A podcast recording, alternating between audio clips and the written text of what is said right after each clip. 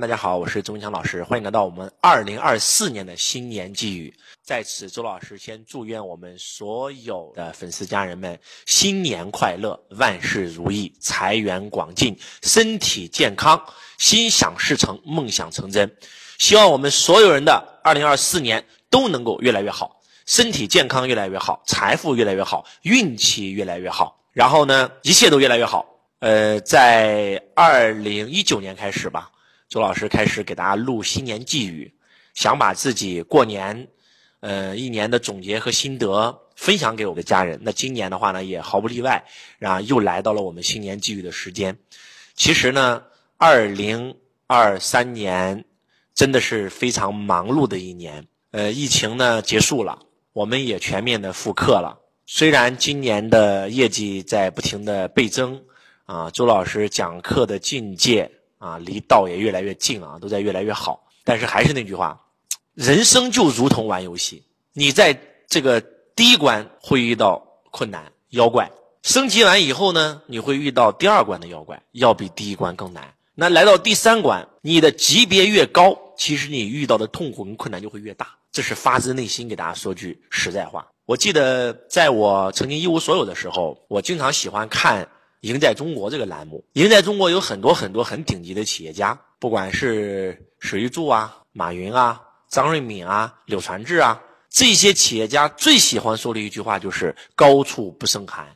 现在每天过得都如履薄冰。说实话啊，那个时候我不相信，走得越来越远的时候，我发现他们讲的真的是真的是真的，啊。二零二三年对我来讲，其实收获蛮大的，不管是事业上、财富上、个人修为境界上，都有很大的收获。而且疫情结束以后呢，特别忙碌啊，一直在开课，而且今年也去了很多国家。那周老师以前每一年大概会去到两到三个国家，呃，因为三年疫情没出国，所以今年国门放开以后啊。我是去了很多国家啊，呃，去了新加坡，去了马来西亚，去了以色列，然后呢，去了巴西，去了阿根廷，去了南极，然后去了迪拜，呃，带着我的团队，带着我的学生，带着我的家人去旅游，去学习，去上课，去开课，一路非常非常的忙碌啊。我们在马来西亚、新加坡也一直在开课，然后我们在南极啊开了我们二十八天的规律之道的课程。所以今年真的，如果用一个词来表达的话，就是忙碌。真的是忙碌，非常非常的忙碌，所以呢，那公司的业绩肯定也越来越好。但是呢，呃，因为随着越来越好，肯定困难也会越来越大啊。今年呢，周老师被网暴啊，然后呢，周老师被小人陷害啊，周老师被自己这个帮助最大的一个啊，周老师帮助最大的一个徒弟背叛啊，然后呢，小人背后捅刀，这种事儿呢，都是。今年经历的一些事情啊，甚至这个事还没有完啊，还在经历，我也不知道什么时候能结束啊，所以呢，其实也蛮痛苦。呃，最近呢，说实话，就是呃，课程也非常多，呃，然后呢，今年唯一的一个抱歉就是很少给大家做直播，很少在书友会解书，这一点是我最大的一个遗憾。呃，音频我还在坚持录啊，因为那个不需要出镜，在家里就能完成，或者找个酒店就能完成。这个的话必须要团队配合。呃，虽然此时此刻的周老师呢是刚刚。这个嗓子发炎刚刚好了一点点，用这个休息的时间给大家录这个新年寄语啊。所以还是那句话，不管你此时此刻正在经历什么，你永远记住，在这个世界上没有一个人比你过得真的好。我不知道这句话大家能不能理解啊？就是你现在可能很穷，你现在可能这个负债累累，你觉得哇自己天都要塌了，你觉得你过得很难。我想告诉你的是，徐家印过得比你难不难？对吧？王健林过得比你难不难？东方甄选直播间，对吧？小作文事件，你觉得那个东方甄选的总裁小孙过得难不难？你觉得那个俞敏洪过得难不难？还是那句话，人生没有不难的。如果不修行，我告诉你，活不下去。没有钱有没有钱的烦恼，觉得有了钱就能解决烦恼，但是有了钱有有了钱的烦恼啊！钱越多，妖怪越大，经历的是生死问题。说句不好听点的，你没钱，你反而不会有那么高的对手来对付你，没有那么多人。想想想想弄你啊！你钱越多越有名，越有人想弄你，因为这个世界就是这样，啊，弱肉强食，总是有人见不得别人好。最近呢，有一个故事让我特别有感触啊，说两个好闺蜜啊一起逛森林，其中有一个闺蜜一不小心被树枝给眼睛擦瞎了。两个人到了古庙里呢，那个神像就显灵了，说我可以实现你一个愿望。你看你多倒霉，眼睛都瞎了，给你实现一个愿望吧。我们都以为这个小女孩会许一个愿望，把我眼睛治好吧。结果她选了，她许的愿望是让她的眼睛也瞎。就这个世界真的有这么坏的人，以前我不理解，那陈冠希在网上不有个段子吗？对吧？大家好，我是陈冠希，我最近遇到了一帮很坏很坏的人，所以需要你微信转账三百块啊，不对，三百亿。就是以前你没有遇到过很坏很坏的人，你遇到了以后，你才会发现，就这个世界还有人坏成这样。我现在不能说，但是总有一天我能说，我要昭告全天下啊！周老师经历了多少痛苦跟折磨，才能有才有了今天？还是那句话，一路升级打怪，那个怪只能只会越来越大。没办法，这就是人生。人生的真相就是修炼，人生的真相就是打游戏。所以还是那句话，没钱的时候觉得一百万就解决问题了，变成百万富翁问题更大；觉得千万富翁就解决问题了，变成亿万富翁，亿万富翁遇得更大。你是一个百亿富豪，那遇到的都是生死问题啊！所以呢，在这个世界上，没有人过的是啊开心的、快乐的，没有一个人过的是平静的、过的是安详的，除非修行。对吧？大家都知道啊，现在地缘的冲突啊，巴以战争也好，对吧？然后的这个这个呃，俄乌战争也好，那说句不好听点的，那那那些国家的老大都不一定能睡得着啊。所以还是那句话啊，你在什么样的位置下，你现在遇到了多大的困难，不要去干嘛呢？去自暴自弃，对不对？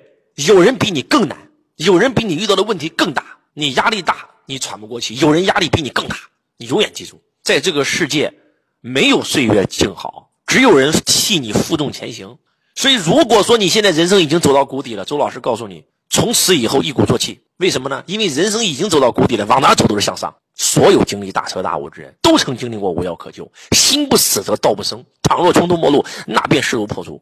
人的末路就是神的开端。为啥要修行？因为不修行活不下去呀。你有个一百亿，你也活不下去呀。对吧？那张朝阳那都多少钱了？那早都多少年都百亿富豪了，那不都得抑郁症了吗？都想自杀。所以还是那句话，得修行，真的得修行。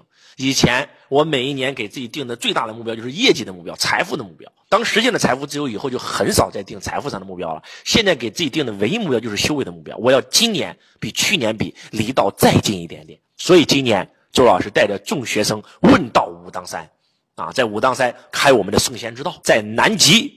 啊，开我们的规律之道，一直在学习啊。今年周老师也花钱报了很多课程啊，每年投资在学习上花好几百万，而且还有最好的学习是什么？就是在生活当中学，就是在借势修人，借假修真。比如说，此时此刻你正在遇到小人的迫害啊，然后呢，你最亲近的人的这种背叛，那你就是你修行当下正是修行时。所以呢，我相信每一年只要努力，我们都会有新的收获。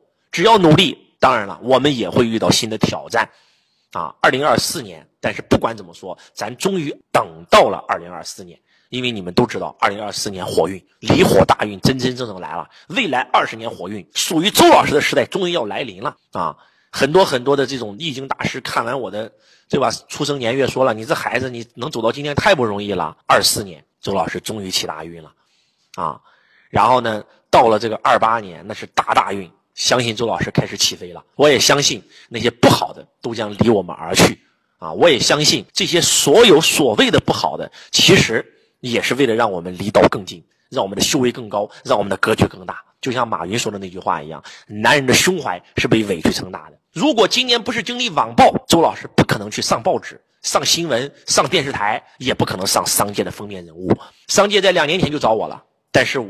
以前呢是我小时候的一个梦想啊，十几岁的时候去北大蹭课，然后知道了商界杂志，然后呢通过商界杂志认识了史玉柱、柳传志、张瑞敏和马云这些马斯克这些顶级的企业家，从对商业一窍不通，学会了啊，懂了什么是 IPO，什么是融资，什么是上市，什么是商业模式，什么是营销，什么是管理，所以那个时候做梦都想成为商界封面人物。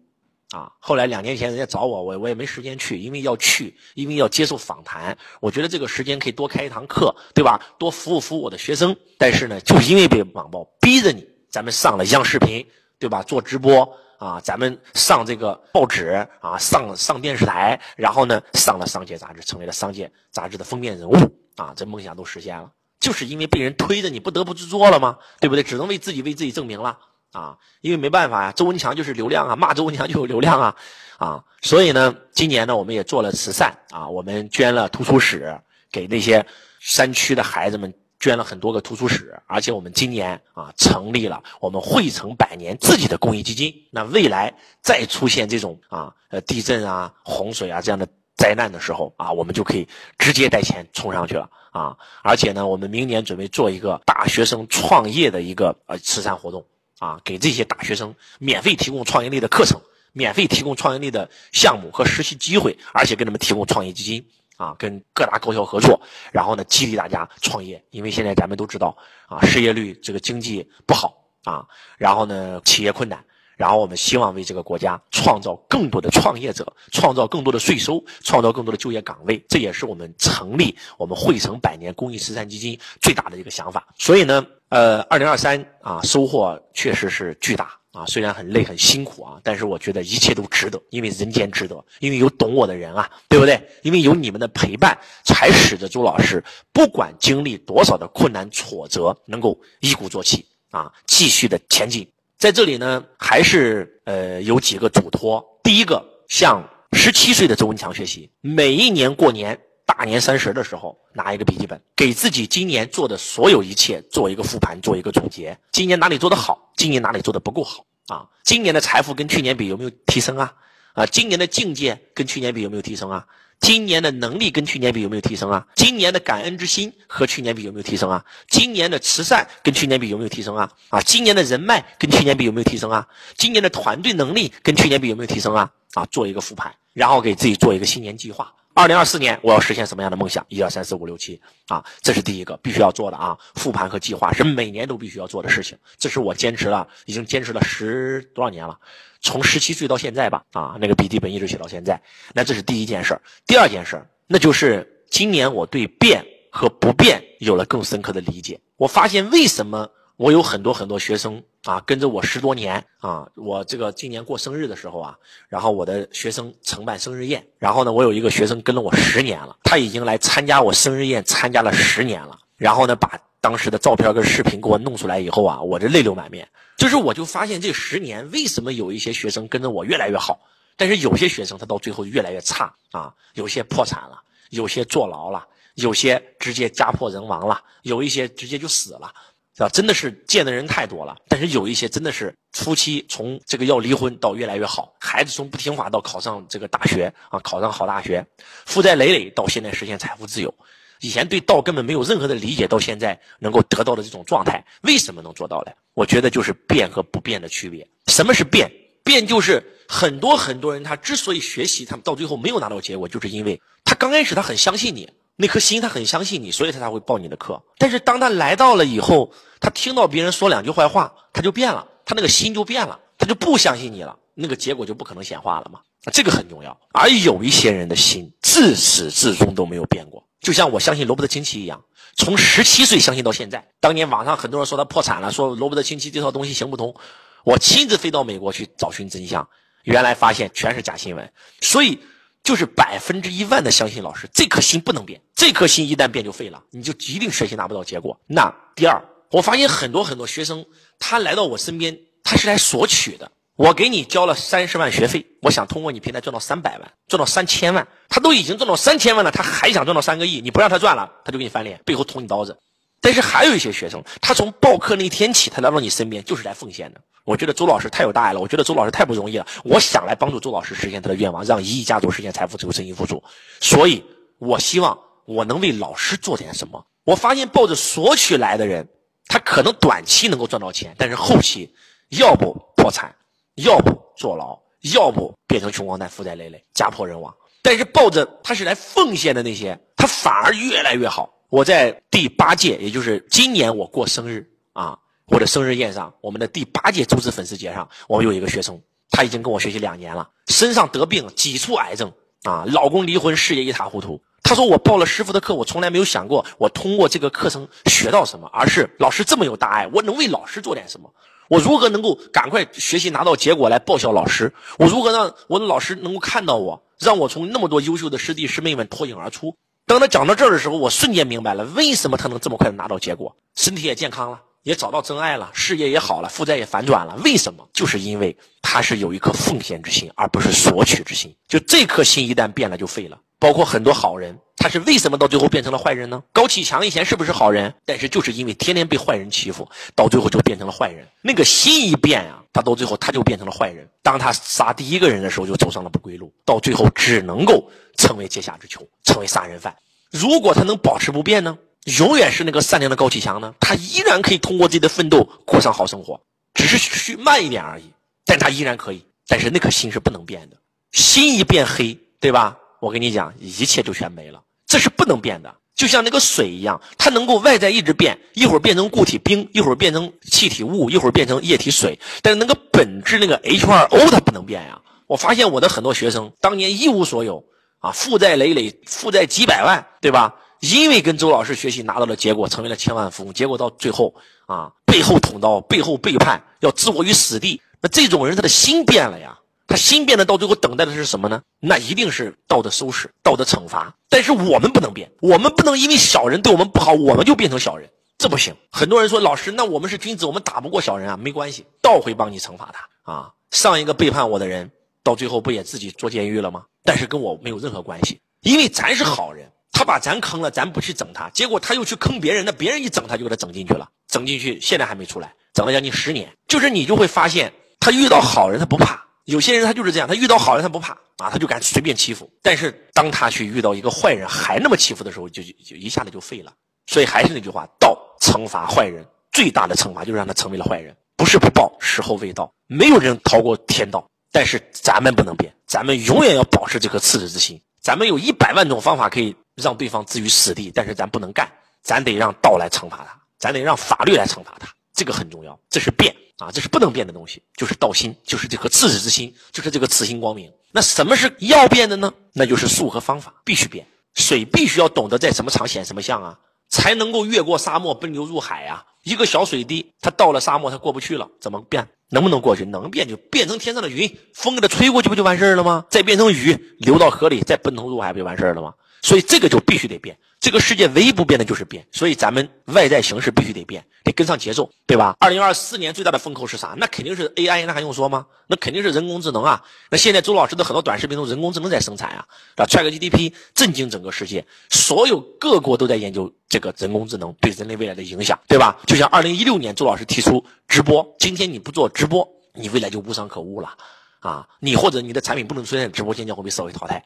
所以一六年我们开始做直播，从二零二三年我们就创个 GDP 大模型第一个发售的时候，我们就开始做人工智能啊，用人工智能来做短视频，来做我们线上教育的产品。所以这个很重要，这是变，咱们的方法必须要变。道法术器嘛，道是什么？道就是我们这颗心，我们这颗赤子之心，不管世界虐我千百遍，我待世界如初恋，这个东西不能变。遇到再坏的人，我们也要变当一个好人啊！这颗道心不能变。那法是什么？法就是我们的梦想。我们的梦想是让一亿家族实现财富自由，帮助曾经跟我一样的人。这个梦想，这个方向不能变，对不对？那接下来的术和气就得变了。术是什么？方法技巧。气是什么？工具啊！我们要把 AI 当成我们的工具，把直播当成我们的工具，把 Web 三点零当成我们的工具，把元宇宙当成我们的工具，对不对？把直播间当成我们的工具。哎，这个很重要。所以什么应该变，什么不应该变，大家就明白了。啊，如果说你的方法不变，你还在用过去的那套做商的模式在经营企业，那你肯定废了嘛，对不对？老板的第一死穴就是用农业思想活在今天的市场时代嘛，还像以前一样，觉得只要我能做出好产品就不愁销，酒香已经怕巷子深了，这是肯定的啊。所以说变和不变，不变的是自己的道心，不变的是自己的梦想和使命，变的是自己的方法和工具。这个必须要与时俱进，就像海南自贸港政策出来以后，周老师一定带着你们去海南，那还用说吗？我的公司拖家带口，这么多人都搬，对不对？必须得跟上国家政策，这是不用说的，对吧？三元九运来了，火运来了，咱就必须得变啊！咱必须得变，公司的 logo 必须得变，对吧？公司的名字必须得变，公司的产品必须得变，公司的服务必须得变，得跟上这个时代啊！得借上这个宇宙运啊！如果说这个时候你还在炒房子，那不废了吗？还在炒房子，还想在中国靠炒房产能够赚到钱？那土运已经结束了，那万达都出事了，你还在投资房产，那不疯了吗？你看看我去年的新年寄语，前年的大前年的全都讲过了，土运都过了，多少年前都跟你们说了。如果一九年听我的把房子卖了，那个时候是最高点啊！现在未来租房子一定比买房子划算，这是肯定的啊！永远跟上这个时代啊，拥抱变化啊，拥抱变化，这是肯定的。变化来了以后，你不去拥抱，你抵制它，你就会被变化消灭。啊，诺基亚是被自己打败的啊，柯达也是被自己打败的，不是被别人啊，这个很重要。那这是分享的第二个点。第三个点，那就是这个奋斗的精神不能变。你看，三十七岁的周文强跟十七岁的周文强一样有冲劲，一样有拼，一样有这个拼劲儿。可以这样说，二零我我今年我的这个工作强度要远远大于前三年的总和还多，啊，天天在开课，每天都在开课，啊，那不开玩笑啊，那中国开完以后海外海外开，对吧？不停啊，因为因为有这么多客户要交付啊，啊，所以说还是那句话。这种拼搏的精神，这种你，我经常跟我的学生讲一句话，我说你什么都没学会，你就把师傅身上这股劲儿学会，把这个周子精神学会就值了。怎么可能赚不到钱？我做直播都是都是吃了药在做直播，包括今天给你们录这个节目都是吃了药在给你们在给你们录啊。所以还是那句话，这个精神这股劲儿不能没有啊，这不劲儿没了不就废了吗？啊，一个人一懈怠就废了。你看那个明君为啥能成为明君？啊，无比无限的拼搏，无限的勤勉，为啥变成昏君了？那就不勤勉了吗？那还说啥说？对不对？那唐明皇，对吧？当年是明君呀，那不是开玩笑的呀，对不对？啊，一下子变成明君了啊，然后让让那唐玄宗，对吧？让大唐中兴啊，结果到最后呢，迷恋后宫，迷恋杨贵妃，其实啥啥也不干啊，到最后昏庸无度，大唐在他手上江河日下。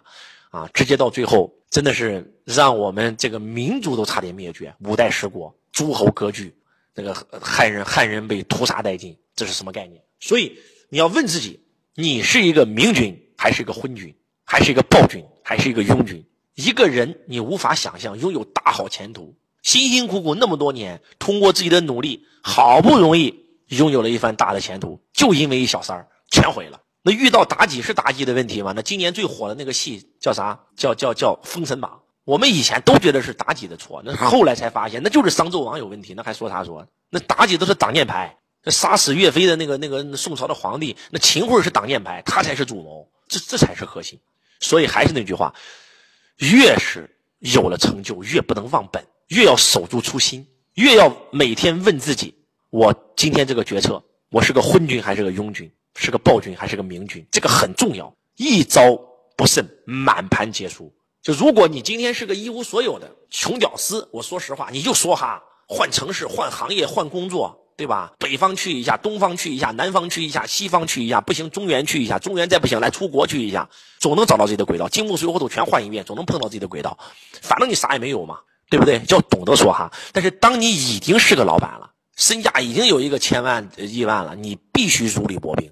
你不能因为一个女人就把自己的未来给葬送了，把自己前途给葬送了。你不能因为一个决策、一个所谓的这个沉沦啊，就把自己的前途给葬送了。永远要记住，我们是很不容易、很不容易、很不容易才走到今天的。我永远对我做的每一个决策有敬畏之心，我永远不会飘，我永远不会觉得自己牛逼，我永远记得自己的身份。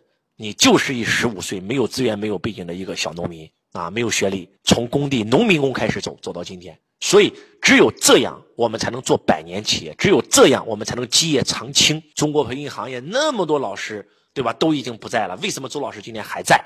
十年以后我还在，二十年、三十年、四十年、五十年，我准备讲课讲到一百年啊，讲到一百岁。汇成是一定要做百年的，我们中间可能会遇到各种各样的风吹雨打，就像一棵树一样，它在成长过程当中一定会遇到地震、海啸。啊，闪电、飓风，什么碰上都会碰到。但是我们不能放弃。很多很多老板为什么死？一遇到困难就放弃了。你一放弃就废了。因为我告诉你，不创业就没有困难啦。寺院里照样是勾心斗角啊。每一年开年，我都会给我的学生做祈福，给这个国家做祈福。啊，每一次我都是这个很多寺院的，说白了吧，头号 VIP 大客户，头号功德主。那几个寺院的住持都抢我呀。啊，周老师，我是你的粉丝，来，你来来我们寺院吧。啊，你这干干嘛？这这是我的客户。两个人打起来，两个和尚打起来，你找谁说理？这个世界没有净土，不修行，我告诉你，人活不下去，健康会出现问题，婚姻会出现问题，事业会出现问题，各种各样的问题层出不穷。穷有穷的问题，富有富的问题，啊，民有民的问题，官有官的问题。所以，如果我们不修行，那真的是活不下去啊！只有通过修行，我们才能够看懂一个人，对吧？他骗了你几千万，你别担心，马上就进去了。我们我一个师傅跟我讲的，他把你钱给你抢跑了，他把你的那个灾也给你抢跑了。放心吧，你从今天起没病了，没灾了，啥都没了啊！这个病他替你生，灾他替你扛，对吧？劳他替你做，你这辈子是万事大吉了，多好，给你消业了。哎，你这一听，你你不就瞬间缓过来了吗？你要不然你受得了吗？你对吧？养一白眼狼啊，东郭先生与狼，对不对？那农夫与蛇，你给他救活了，咔嚓咬你一口，能受得了吗？你搁谁谁能受得了？谁能咽得下去这这口气？你咽不下去呀，你就睡不着，你就痛苦，你痛苦不就伤你吗？结果你看你一修行，大师一句话：阿弥陀佛，施主，从今天起，你此生将会平安健康吉祥，然后呢，人生圆满。无灾无病无难，所有一切都有人替你背了。本来在你身上应该生的病都生他身上了，本来在你身上要受的磨难都替他给你拿走了，把你业力全给你带走了。你得感恩他，他是你最大的贵人。你这一句话，咱不说真假，咱也不知道真假。但是我问你，你心里咋想？你瞬间，哎呦，豁然开朗，你不就想开了吗？你才能继续活下去，要不然能活下去吗？你怎么可能活下去？曾经一无所有，负债累累，天天给你磕头叫你师傅，说你是我的再生父母，你给了我生命，啪啪啪磕头，头他妈都磕磕流血了，然后咔嚓一下背后捅你一刀，受得了吗？能不能受得了？对不对？但是你这么一说，你这这就受得了了吗？所以还是那句话，得修行，不修行活不下去，不修行真活不下去，想不通，想不通就痛苦啊！通过一修行，哎，啥事都能想想明白，对吧？上辈子你欠他的，这辈子还了，他这辈子不懂事，下辈子要还的。他把你钱给你骗走了，把业给你带走了，把你的病给你带走了，把你的磨难都给你带走了，把你的灾难都给你带走了，那不挺好吗？你只剩下了平安、喜乐、健康、财富、好运啊！你这这不这不想通了吗？这不就对不对？所以得修行，真的得修行，不修行人活不下去。家长里短，对吧？因为夫妻吵架自杀的、喝农药的多不多？在农村啊？因为孩子这吵两句架就给孩子打一顿，孩子到最后离家出走了的这种事多不多？太多了。给孩子整自杀了，这种事多不多？太多了。就一件很小的事儿，一块橡皮，一个馒头都能引发一场血案，这是什么概念？这就是因为不修行。如果修行呢，那都不在乎了吗？无所谓。所以一定要走上修行之路。只有你开始修行了，你的财富才会越来越好。因为修行会让你离道越来越近呀，离道越近越健康，离道越近越富有，离道越近越有钱，离道越近越越近越幸福，离道越近越好，各方面都越来越好。所以还是那句话，希望。我们所有的家人们，从今天起，升起的每一念，说的每一句话，做的每一个行为，都问自己：我这样做是福报还是业障？我这样做是在给我的子孙和我自己积累福德，还是在给我的子孙积累业障？你有时候你做的那个事儿太缺德心、丧良心，就要不就报到你身上，要不就报到你子孙身上，那不是开玩笑的，这真不是开玩笑的。你觉醒了以后，你就知道了，就不敢造孽了，你知道吧？你做的这件事儿。你升起的这个念，你说的这句话，你做的这个行为，是背道还是顺道还是合道？顺道，合道天成；背道而亡，那不就这么回事吗？如果你说的这个话，做的这个事儿，想的这个事儿，违反人道，违反地道，违反天道，那就等死吧，那还等啥呢？何为人道？伦理道德？何为地道？地区法律？何为天道？道看不到摸不着，但它存在，有天规有天条，合了就是福报，背了那就是业障。所以胆子大到敢违反伦理道德，抛妻弃子，背叛师门；胆子大到违反法律，那不开玩笑吗？那能不收拾你吗？你违反天道，那都会被收拾。所以从今天起，每升起一念，每说一句话，每做一个行为，都问自己：我这样做是合道还是背道？我这样做是福报还是业障？我这样做会让我离道越来越近，还是让我离道越来越远？只要你向内求，都能明白。而且还有，如果一个人使坏，你不能跟着他一起使坏。你得分清楚什么是良知。